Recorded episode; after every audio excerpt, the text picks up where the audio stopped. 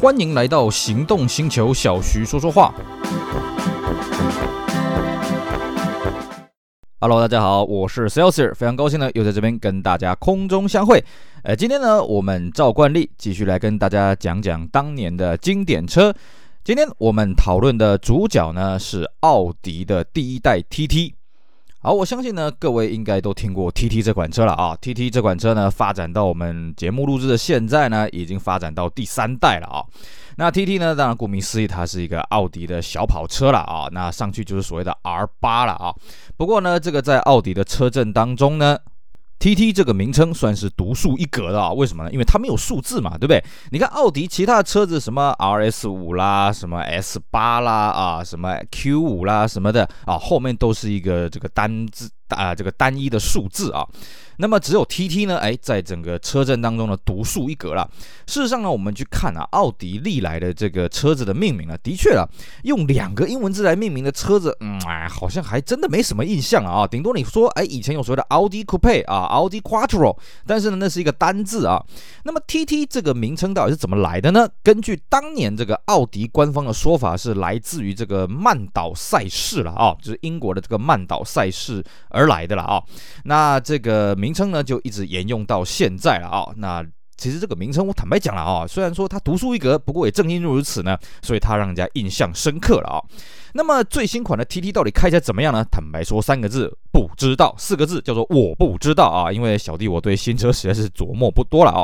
不过呢，这个第一代 TT 啊，它的故事还真的是蛮多的，而且我还真的开过啊。就所以呢，对这台车的心得呢，算是啊、这个有一段心得了啊。所以我们今天呢，就来跟大家好好聊聊这个奥迪第一代 TT 它的故事。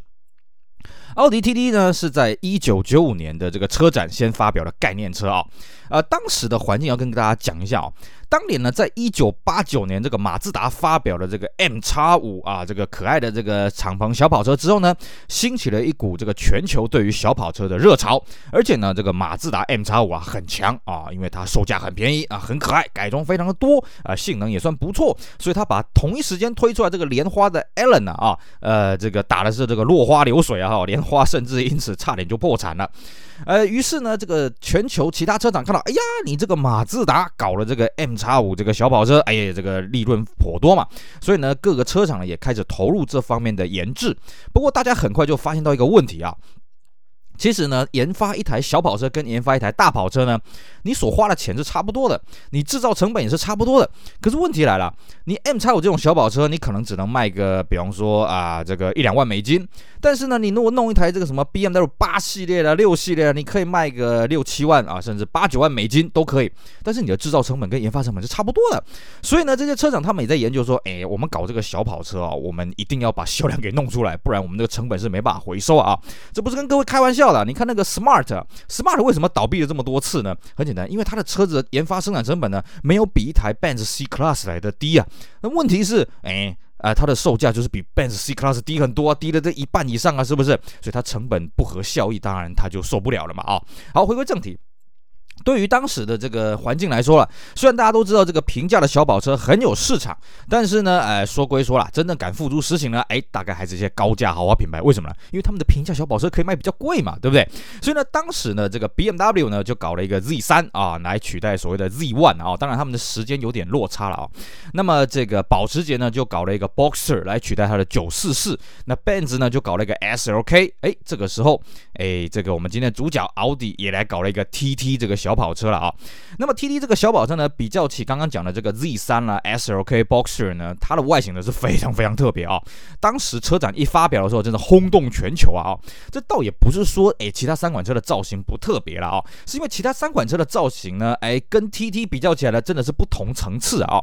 Z3 这个车子其实它的造型呢，嗯，在 BMW 来讲算是前卫了。不过你把它跟这个 SLK 比较起来也还好。那 SLK 的造型呢，虽然是前卫，但是呢，大家更关注。的是它电动硬顶敞篷啊，哇，这个东西不得了！甚至当时推出的时候，很多媒体都还讲，哎呀，这是全世界第一款电动硬顶敞篷跑车啊！哎呀，真的是这个，你看这个光芒大到说把这个全球第一都拿到手上了，根本就不是它全球第一的嘛啊！那 Boxer 呢？呃，它它的外形啊，当然也是让让人家很惊艳，哇，保时捷可以做的这么流畅。不过 Box Boxster 它当时的诉求就是，我是一台中置引擎的 Porsche 啊，各位了解啊，当时中置引擎的 Porsche 是没有的啊。那个在此之前呢，是这个保时捷914啊，可是914说性能没性能啊，说外形啊，外形勉勉强强啊。所以呢，Boxer 出来的时候，大家侧重的是它的这个呃车身的配重，还有它的操控。哎，那么 TT 这个车子出来呢，大家都琢磨它的外形，哇，这外形跟外星人一样。而且更厉害是什么呢？哎，再来呢，这个后来推出了量产的版本呢，不好意思啊，这个外形基本上跟跟这概念车的版本几乎是一模一样的啊，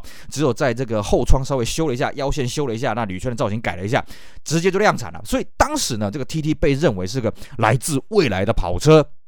于是呢，在 TT 上市之前呢，话题性已经十足了，也就让 TT 呢，嗯，成功的混过去了。怎么叫做混过去呢？各位你想嘛，啊、刚刚我们说的同级车的市场，Boxster 啊是性能，那么这个 BMW 呢，这个操控性也不错，那么 SLK 呢是电动硬顶敞篷。请问一下，你 TT 有什么呢？好，你说论性能，OK，它的引擎是 1.8T，而且是这个 20V 的这个 Turbo 的引擎啊，美缸五气门的这个引擎，而性能输出呢180匹，那么顶级的呢有到225匹，甚至到后期的纪念版有到两。两百四十匹啊，同样一一点八 T 的这颗引擎了啊。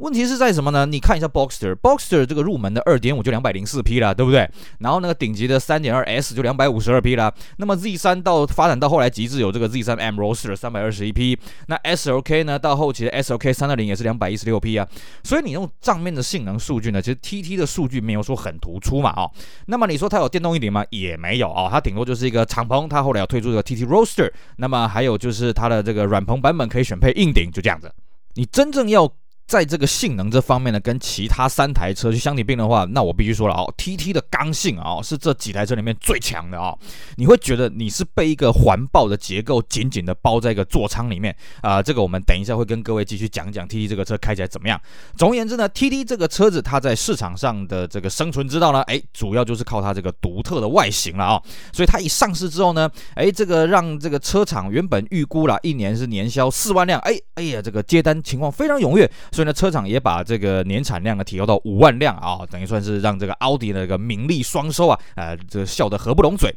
那么 TT 呢，在一开始它的产品阵容呢，只有首排的车型啊，那么分成这个一点八。Turbo 的这个前轮驱动版，还有四轮驱动版。那么前轮驱动版呢，只有这个一百八十匹的这个马力的车型。那么四轮驱动版呢，有一百八十匹跟两百二十五匹的这个分别。那么怎么去分这个一百八十匹跟两百二十五匹呢？就非常简单，你就看它的车尾的排气管，如果只有一根呢，那就是一百八十匹的；那如果是两根呢，那就是两百二十五匹的。那么这个这个一点八 T 呢，配的是五速手排。那么这个呃这个四轮驱动的呢，配的是这个六速手排。啊，那么。在台湾当年呢，啊，永业引进的呢，只有一点八 T 的这个前轮传动版，还有这个一点八 T 的这个二百二十五匹四轮驱动版，一点八 T 一百八十匹的四轮驱动版并没有引进啊。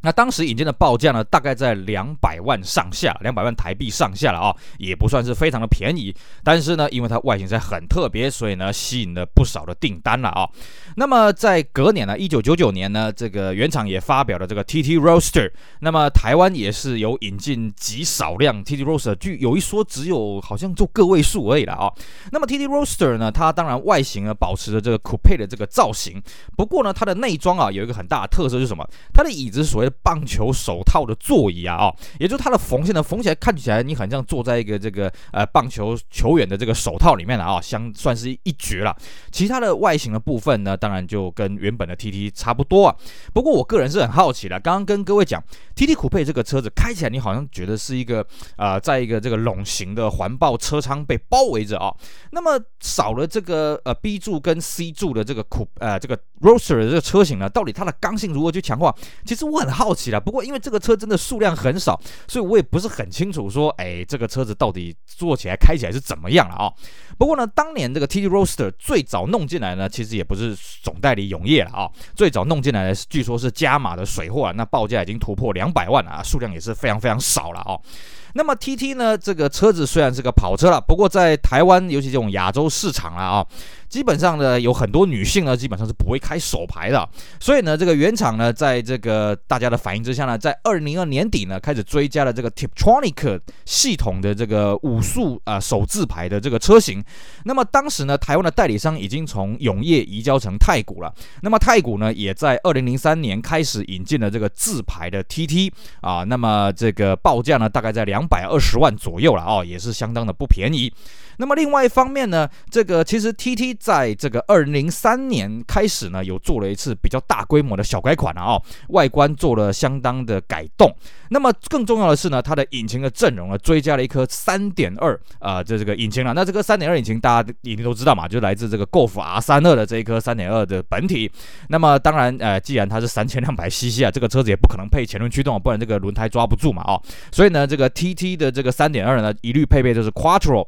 而且呢，它还同时追加了当时啊沸沸扬扬这个双离合器系统 DSG 啊，等于说是啊全名叫做呃奥迪 TT 三点二 Quattro DSG 啊，全名这个有点长了啊。那么这个车呢啊，当然它的性能当然不在话下了，配备也是非常好，所以它的售价呢来到了将近三百万的大关了，这是不得了，贵死了。所以呢，其实这一批车在路上非常的罕见啊，因为第一个啦。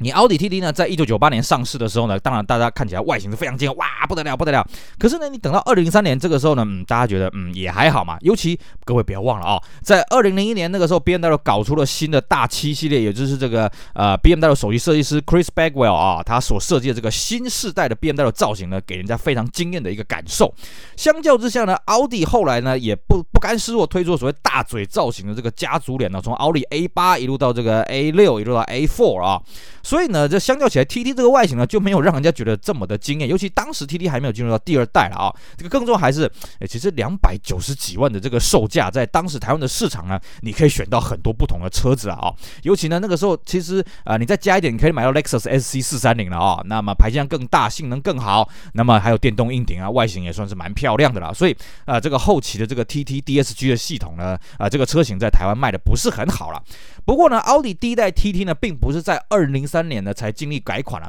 在两千年的时候，他就做了一次小改款。那这次小改款的幅度非常的小，基本上呢就是在车尾加了一个尾翼啊。那当然了哈，很多前期的车主也会去装这一只后尾翼了啊。不过这个尾翼是有一段故事的啊。话说当时啊，奥迪 TT 在这个概念车发表，还有这个量产车发表的时候呢，它外形当然我们讲了嘛，非常令人惊艳嘛，圆滚滚的，非常可爱嘛哦。不过呢，最早的时候，那个德国有一个杂志了啊，一个很有名的杂志呢，他去试了车之后，发现呢，这个车子啊，它高速的时候，它的车尾不大稳定了啊，并且提出了很多的这个修正的建议了啊。而据说了，奥迪原厂并没有听下去啊。那么没多久之后呢，果然呢，在德国的这个无限速高速公路呢，发生了几起这种高速这个意外了啊，TT 的意外啊，其中还造成了人员的伤亡啊。那么这个当然我们没办法去证实这个意外是不是跟他车尾不稳定有什么直接的关系，因为呃，毕竟这个车毁人亡了嘛，对不对？不过呢，奥迪原厂呢，为了避免这一些这个困扰了啊，再加上呢，这个车子的确他们自己测起来的确在高速的时候，很多顾客反映这个车尾不大稳定呢。于是，在两千年试开始啊，他们就固定了、呃、追加了一个这个固定的尾翼了啊，并且提供给两千年以前出厂的 TT 呢，免费的去加装了啊。这是这一次小改款的一个最重要的呃分辨的地方了啊。不过我们刚刚讲啊，这个既然都是免费加装，所以你看外观，其实你看不太出来这个到底是这个两千年以前的还是两。千年以后的啊，反正是两千零三年这次的改款呢，因为外观上有做了修饰，水箱罩也有改，那么头灯稍微改了一下啊，那铝圈也改了，所以这一次的这个修饰呢，算是比较明显的了啊。好，那么奥迪 TT 这个车子呢，啊，到了后来进入到了这个第二代的造型啊，那第二代造型当然把这个奥迪家族的这个大嘴的造型给带进去了。不过我必须说了啊，第二代 TT 的这个外形呢，没有像第一代 TT 给人这么惊艳的感受了，应该是说大家可能已经麻痹了，就像你上 Juke 一开始出来的时候，大家也觉得哇，这个车子不得了啊，这造型好特别啊！第二代出来觉得，呃，就还好啊。哦，可能是第一代的这个口味弄得太重了，导致于现在第三代的 TT 呢，嗯，我也觉得外形不怎么样啊，感没有那种第一代石破天惊那个时候给人的感受了啊。OK，好，以上呢是这个 TT 这个第一代车系大致的流变了啊、接着我们来跟大家讲一下 TT 这台车开起来是怎么样的啊、哦。好，我们刚好跟各位提过了，TT 这个车驾驶起来你会觉得它刚性十足了啊、哦，那个感觉起来就好像被一个环抱的结构给包住啊，整台车子就像一个硬方块一样，很紧很硬了。的确啦，你在开 TT 的时候，这个你真的会被挑动你的肾上腺素了，因为呃 TT 它的内装呢，当然它这个车子很小一个，所以你整人是很这个局促感是很重的我坦白讲啊。那么这个前挡的视野很小，那么后视镜的视野很小，侧面的视野也很小，它就让你完全看前面去战斗的啊。尤其呢，奥迪在当年呢，它的仪表指针都是红色的，所以很容易造成挑逗。而且它这颗引擎啊，一点八 Turbo，那么呃前驱的版本呢是这个一百八十匹的马力。以当年的涡轮增压技术来讲，一点八的 Turbo 打到一百八十匹就算是高增压了，所以它的涡轮迟滞呢，坦白讲是感觉得出来了。那么据说了，两百二十五匹的版本呢，那个涡轮迟滞是更加明显。不过呢，我觉得也还好，因为 TT 这个车的车重并没有算很重，所以你过了这个涡轮迟滞的线呃这个区间之后呢，其实它的加速力道就可以出来，而且是可以贴背的哦。但是呢，哎，这个车子不好意思，这个车子它的重心的配重不是很好，所以呢，它的转向不足是比较明显的。尤其前驱的版本，四轮驱动版本，据说开起来也是有点转向不足了哦。那么另外一个是说，TT 这个车它很小一台哦，所以呢，它这颗引擎它是这个达到一百八十匹、两百二十五匹哦，算是高输出的车型哦，所以它的引擎比较容易过热啊、哦。我们在实际在开的时候，其实哎，你只要在上坡狂踩一段时间呢，它真的会抓温度了啊、哦。TT 的第一代 TT 散热是一个很大的问题，所以啊、各位如果你真的有兴趣要玩这个车的话，别忘了一定要强化它的散热系统。那么再来呢，相对的它散热系统不大好呢，所以这个 TT 这个冷气也是两光两光的了啊、这冷气也是不大灵光的啊，这个常常你在重踩油门的时候呢，这个冷气这个风是非常的微弱，所以呢，我们就在笑了啊，开 TT 这个车子还是冬天开会比较好一点的啊，其他方面呢，就是这个车的实用性不大好。以酷配这个车型来说了啊，它是有后座，不过这后座呢，你要坐活人呢，真的是有点困难的了啊！我必须说，真的是有点困难啊。那么它的这个行李箱的空间也很小，因为它这个车本身车身就不高了啊，所以它行李箱的这个深度也不深。那你要放行李呢，其实啊，两个活人出游的行李，我觉得就勉勉强强了。那 roaster 就更不用讲了啊 roaster 是没有后座的，不然怎么叫 Roadster？那 r o s t e r 的行李箱也就更小，因为你还要把软棚收进去，还有一个空间在嘛哦。所以这个车子基本上。就是个玩具了，甚至它前座呢，你如果开累了，你要往后躺呢，它后仰的角度呢也是非常的小了哦。除此之外呢，嗯，如果你要把它当玩具来用的话，我觉得这个车倒是不错啦，因为它的车子的外形当然很惊艳嘛，而且它很多地方有那个复古的那种镀铬啊，或者是啊、呃、这个银色抛光的这个设计啊，比方说它的外面的油箱盖啦啊、哦，还有它的这个冷气出风口啦、排挡头啦，甚至它排挡头旁边还有两个这个三角形的结构啦。据原厂的说法呢，这个是啊、呃、这个车身骨架的一部分啊，哦，我也不知道是真的是假，但是看起来质感觉是不错了哦。也就是说，TT 这台车子根本就是一台不折不扣的玩具啊，毕竟它的前身呢。奥迪酷配，奥迪酷配呢还算是一个兼具实用性的一个双门跑车、双门掀背跑车。但是呢，TT 这个车子，你说它有多少的实用性呢？坦白讲，我很怀疑。不过你把它当玩具来看呢，我觉得它是很称职啊。尤其你在同一时间，你可以发现，哎，福斯啊，Volkswagen 啊，哦这个并没有类似的产品出现啊。哦，那相对，因为 Volkswagen 它比较强调的是实用性，包括在后来这个什么第二代 s h r a c o 啊，也是比较重视实用性的嘛。哦，可 TT 这个车子基本上就是个玩具，它就是个方块玩具。所以呢，你用实用性要求它，我觉得呢，这个是呃有一点强车所难的了啊。那么最后，奥迪原厂呢，在这个 TT 准备要下台一鞠躬的时候呢，推出了一批 Quattro Sport 的纪念版啊，哦，号称是纪念这个 Quattro 二十五周年的这个特别试样车。那么呢，内装呢是做这个轻量化的处理，那外观也做了一些不同的设计啊，双色车身，那么铝圈也放大到这个十八寸啊，哦。那么这一批呢，当然是这个限量生产的。那么台湾这边我是没有看过有人引进了啊。那么最后呢，这个 TT 就在二零零五年下台一鞠躬了，由第二代 TT 来接棒，OK，好，以上就是我们今天的节目内容，跟大家聊一聊呢第一代 TT 它的故事，还有这台车开起来怎么样啊？毕竟这是一台不折不扣的玩具车，所以各位如果有兴趣想要来买来玩的话，记得不要太要求它的实用性喽。以上就是今天节目内容，感谢各位收听，我是 Celsius，我们下回再聊，拜拜。